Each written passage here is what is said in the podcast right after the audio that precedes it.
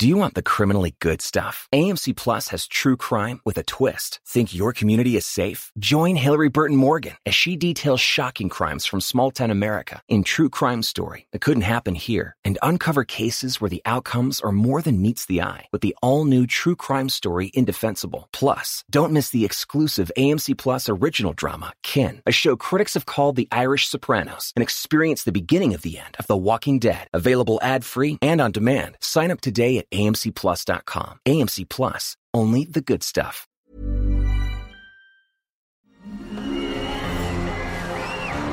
Arcadia Media. Elige tu lugar en este carrusel.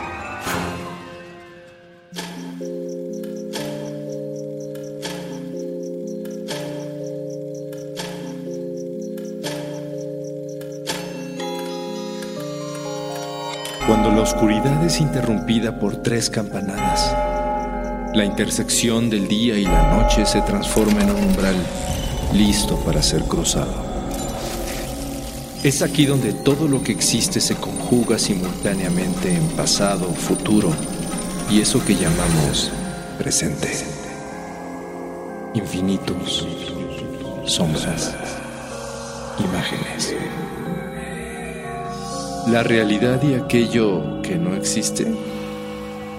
Cierra los ojos, abre la mente. Sé bienvenido a Sapiens Arcana.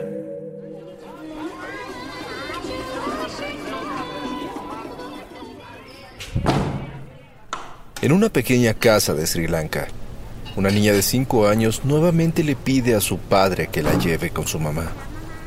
No está hablando de la mujer que está en la cocina, sino de su verdadera madre. La mujer con la que ella recuerda haber vivido junto a su padre y sus hermanos, un poco antes de ahogarse en el estanque cercano a su casa.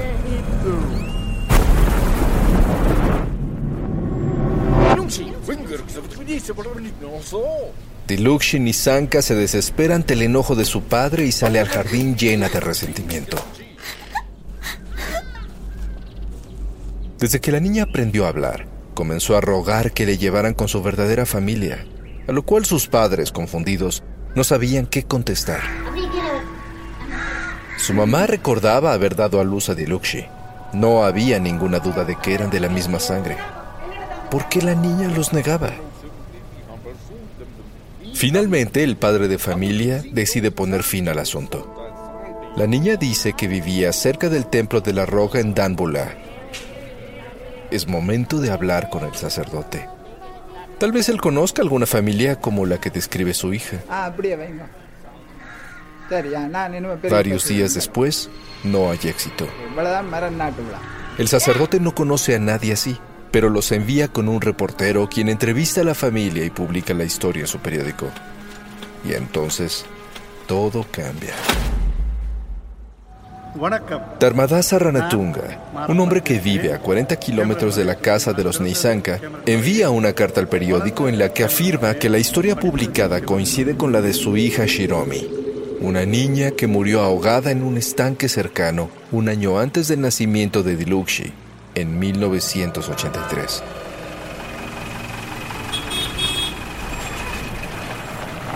Días después, la pequeña se emociona durante el viaje en auto a Dámbula. Y al llegar a la aldea, reconoce el lugar con lujo de detalles. Luego comienza a guiar al chofer por el camino hacia su antigua casa. Sus padres están impactados. Al llegar a su destino, la familia Ranatunga los está esperando. Desde el auto, Dilukshi los ve y los reconoce inmediatamente. Sus ojos se llenan de lágrimas.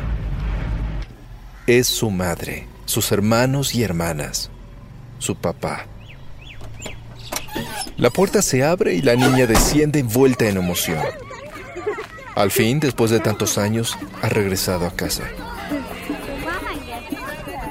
Dilukshi reconoce el lugar, sus cosas, a sus vecinos y a sus amigos, aquellos que dejó en su vida anterior. Con el corazón tranquilo y lleno de felicidad, reconoce su nombre anterior, Shiromi.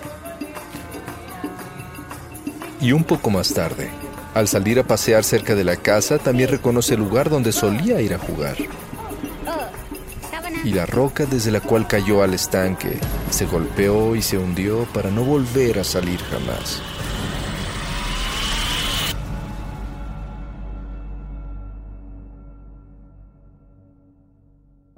Memorias de una vida que no es la nuestra. Recuerdos vagos de lugares y personas que hoy no conocemos o sensaciones súbitas de déjà vu en sitios que visitamos por primera vez. ¿Serán acaso ecos de vidas pasadas? La reencarnación es una de las ideas más antiguas del mundo. Incontables pueblos, razas y cultos religiosos de todos los tiempos han adoptado la idea de la continuidad del espíritu como base filosófica para su espiritualidad. Y el rechazo a este concepto solo ha tomado relevancia durante los últimos dos milenios con el surgimiento del cristianismo. Hoy, más allá de solo aceptar o negar una idea sobrenatural, la investigación de este tema sí presenta evidencias intrigantes.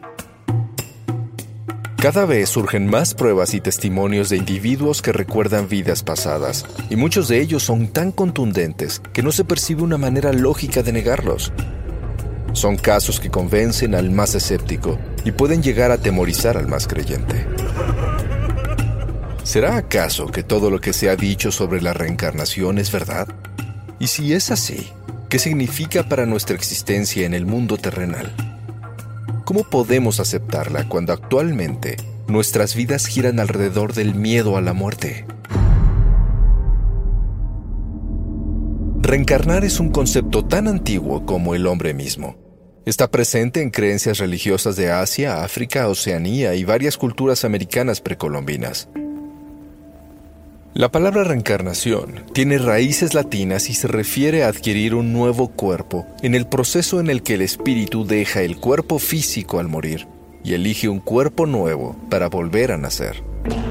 Pero ¿con qué sentido?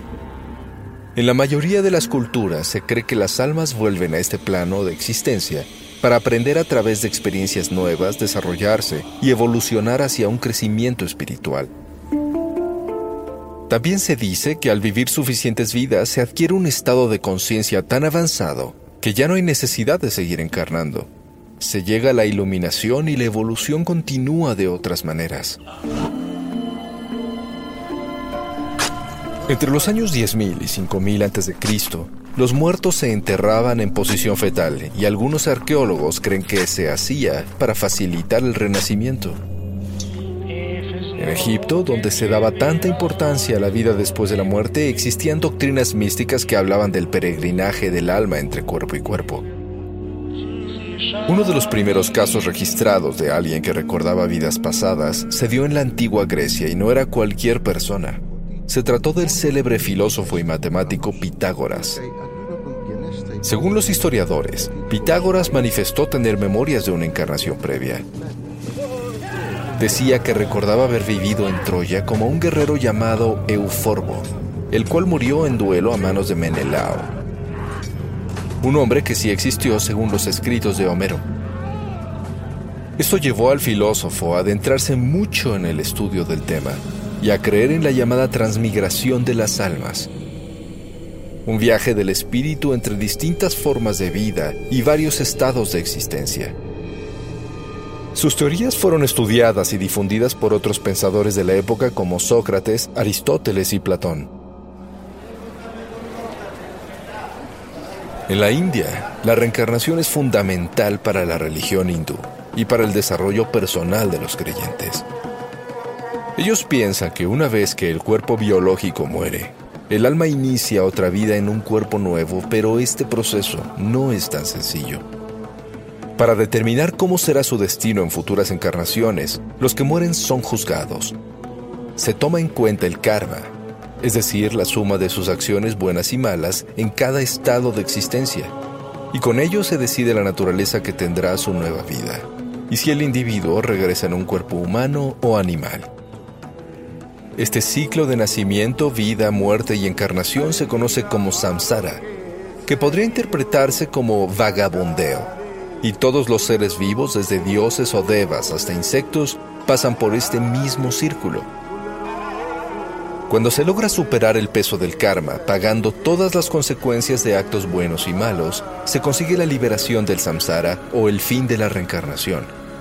El alma alcanza el nivel máximo de iluminación, sale del universo material y se une con la luz divina. Los budistas manejan una idea similar a la hindú. Sin embargo, para ellos es un renacimiento ya que lo que encarna no es un alma o espíritu, sino una corriente de conciencia que va uniendo a una vida con la siguiente. El mismo Buda negó que hubiera un alma que viajara de cuerpo en cuerpo, pero afirmaba que todos los seres se rigen por el karma, por lo que un nuevo ser humano aparece en función de las acciones de otro ser anterior.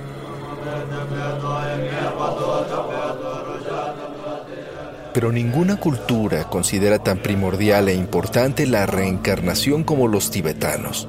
Incluso es el método a través del cual reconocen y eligen a sus líderes religiosos como el Dalai Lama.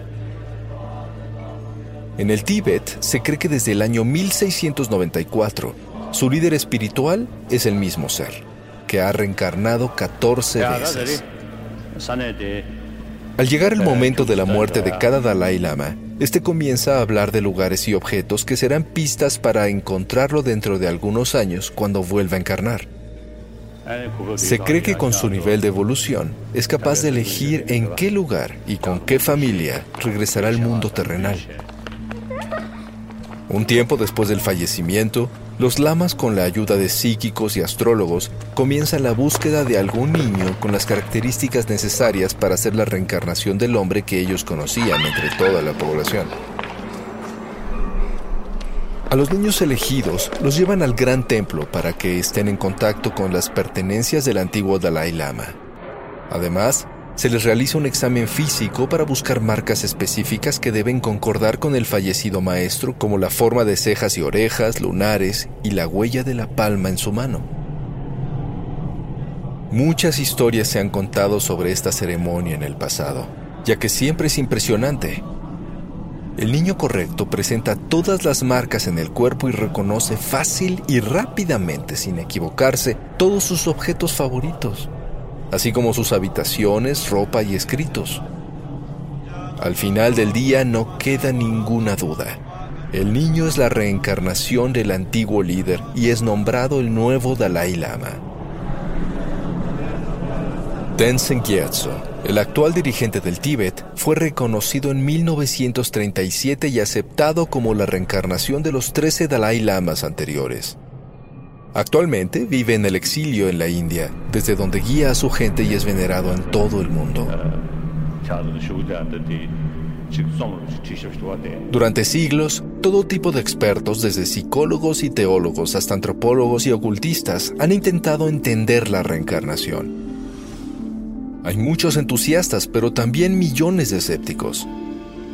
La religión cristiana rechaza toda idea de reencarnación aun cuando se menciona en algunos versículos de la Biblia. Las creencias judías tampoco la aceptan, pero los estudiosos de la Cábala sí lo consideran factible, y bastante. La reencarnación es esencial en todo lo que tiene que ver con las enseñanzas cabalísticas y es parte muy importante del libro sagrado del Zohar. Una de las personas que más relevancia ejerció en este campo a principios del siglo XX fue la escritora y esoterista rusa Elena Blavatsky. Ella estudió todas las religiones y fue una de las primeras exponentes occidentales del tema, sentando muchas bases para la comprensión de la reencarnación y la transmigración de las almas. Muchos expertos han seguido sus pasos, pero más allá de las teorías religiosas o metafísicas, ahora se han concentrado en aplicar el método científico para explorar la mayoría de los casos modernos. Y ahí es donde el asunto se vuelve muy interesante, ya que la ciencia, como todos sabemos, no miente.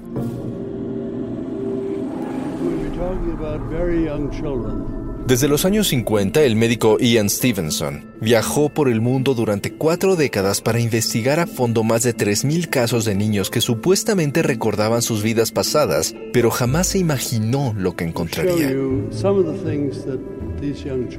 Uno de los primeros casos fue el de Joanna y Jacqueline Pollock, de 11 y 6 años respectivamente, quienes al parecer reencarnaron como hermanas en la misma familia. En 1957, ambas niñas murieron atropelladas por un auto. Pero un año después, su madre se embarazó de nuevo y dio luz a dos gemelas, llamadas Gillian y Jennifer. Al cumplir tres años, las mellizas comenzaron a hablar del accidente, describiendo datos y sensaciones muy fuertes. También recordaban detalles sobre la vida de sus hermanas. Hablaban igual que ellas y tenían los mismos hábitos. Identificaron por nombre las muñecas que pertenecían a Joanna y Jacqueline y tenían marcas en el cuerpo que coincidían con lunares y cicatrices de sus hermanas. Stevenson se ayudó con este y muchos casos similares para revelar detalles comunes.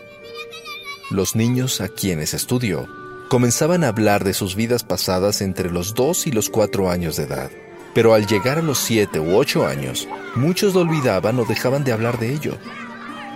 Frecuentemente mencionaron haber muerto violentamente y recordaban muy bien sus momentos finales.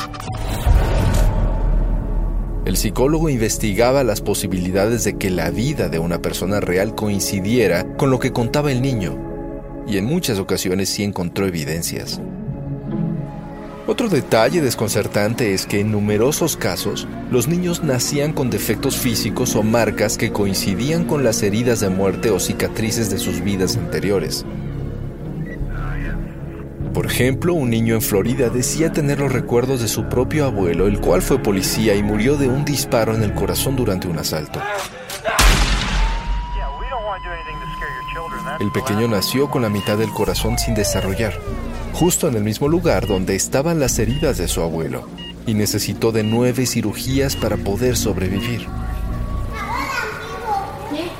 El tailandés Noporn Jairo reveló a sus padres a los dos años de edad que en su vida anterior murió de un disparo cuando entró a robar en la casa de un vecino. El niño tenía tres marcas en los mismos lugares donde había entrado y salido la bala en la mandíbula y la cabeza. Por cierto, también las gemelas Pollock tenían marcas en los mismos lugares del cuerpo donde sus difuntas hermanas fueron heridas por el auto que las arrolló.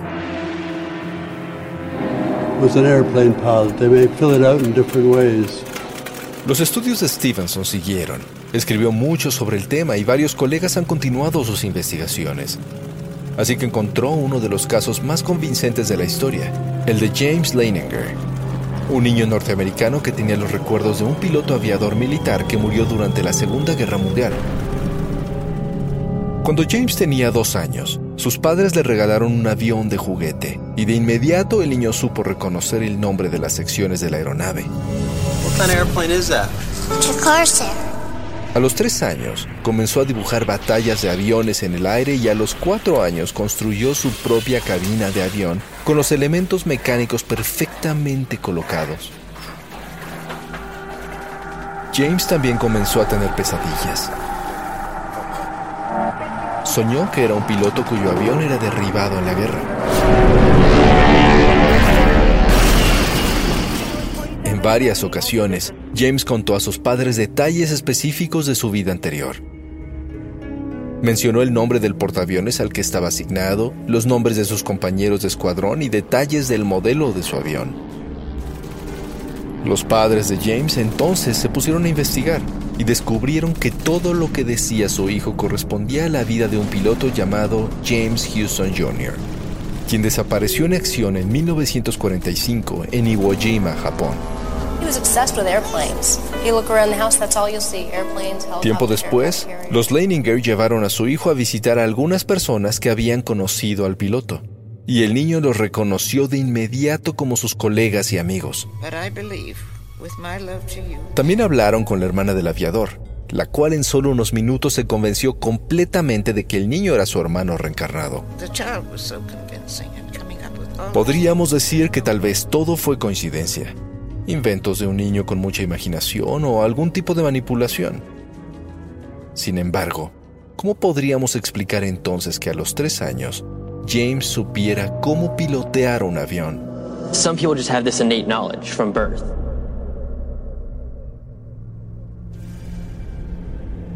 De la misma forma han surgido evidencias tan claras que desafían a los detractores. ¿Cómo negar la posibilidad del fenómeno si el testimonio viene de un niño que apenas sabe hablar? ¿O cómo podría alguien tan joven investigar sobre la vida de una persona muerta solo para mentir? ¿Será que los padres son los que mienten? Es posible que una gran cantidad de casos hayan surgido porque el tema se puso de moda y tal vez los padres adoctrinaron a sus hijos porque querían un poco de fama. Sin embargo, eso no descarta las evidencias contundentes que sí se han comprobado como ciertas y a veces son espeluznantes. Como por ejemplo el caso de Shankar, hijo de Sri Babu Ram Gupta, un niño hindú que a los cuatro años identificó a los dos asesinos que lo habían degollado en su vida anterior. En los altos de Golán, cerca de la frontera entre Israel y Siria, un niño de tres años le dijo a su familia que recordaba haber sido asesinado con un hacha en su vida anterior. Y después mostró a los ancianos de la aldea el lugar donde estaba el arma homicida y dónde estaba enterrado su cuerpo. Cuando el asesino fue señalado por el pequeño, el hombre se impresionó tanto que se confesó culpable del crimen.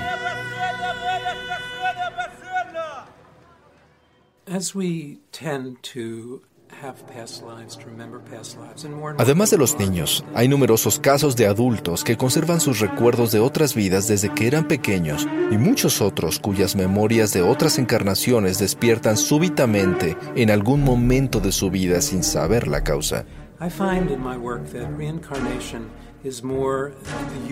El psiquiatra estadounidense Brian Weiss ha contribuido de forma muy importante al estudio de la reencarnación, perfeccionando nuevos métodos para explorar estas memorias.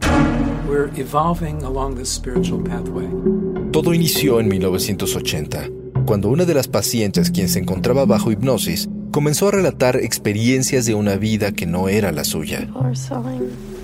El médico no creía en la reencarnación en ese momento.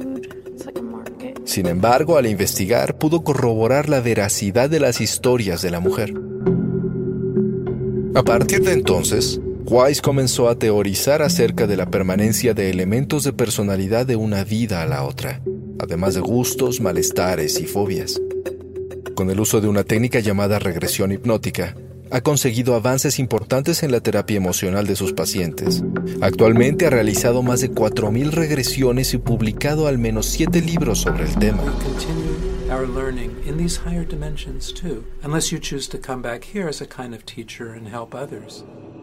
Los casos de reencarnación que han sido explorados a lo largo de la historia son miles y siguen apareciendo pero la mayoría no son perfectos y muchos psicólogos han tratado de dar distintas explicaciones un poco más realistas. Entre ellas están la criptomnesia, o una memoria escondida muy profundamente. Por otro lado, el déjà vu o la sensación de familiaridad al vivir eventos nuevos, recuerdos de sueños lúcidos, personalidad múltiple o memorias falsas que crea la mente para protegerse de otro evento traumático. También se dice que pudiera ser el condicionamiento cultural o influencias externas, fantasías o incluso mentiras honestas que salen bajo hipnosis, debido a la sucesión del mismo hipnotizador. Pero todas estas explicaciones fallan a la hora de aplicarla a niños que apenas comienzan a hablar. ¿Puede acaso existir tanta coincidencia? Por otro lado, si la reencarnación no es real, entonces, ¿por qué es una creencia común entre tantas culturas en el mundo? ¿Será tal vez que ya llegamos al filo de la verdad? Quizás al estudiar y aceptar la posibilidad de la reencarnación estamos a punto de lograr contestar las preguntas más arcanas de la historia de la humanidad. Las preguntas que inevitablemente vienen a nosotros cuando comenzamos a buscar el sentido de nuestro lugar en el universo. Cierra los ojos. Escucha en tu interior. Intenta recordar. Tal vez algún sonido, alguna sensación o una idea que tenías de niño no pertenece a tu vida actual. ¿No te has puesto a pensar por qué ese tipo de música te agrada tanto? ¿Por qué te identificas con esa época de la historia? ¿O por qué a veces despiertas con un miedo irracional? Concéntrate. ¿Cuál era tu nombre? ¿Eres tú quien está realmente aquí?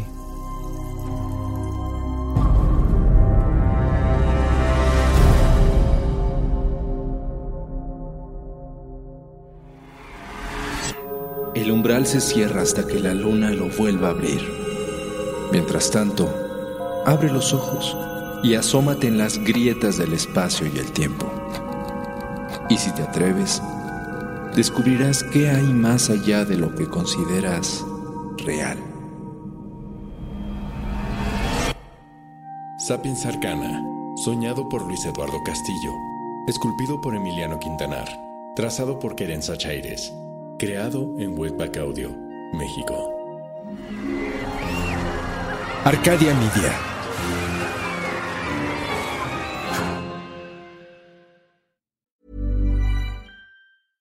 Transactions are taking place every second.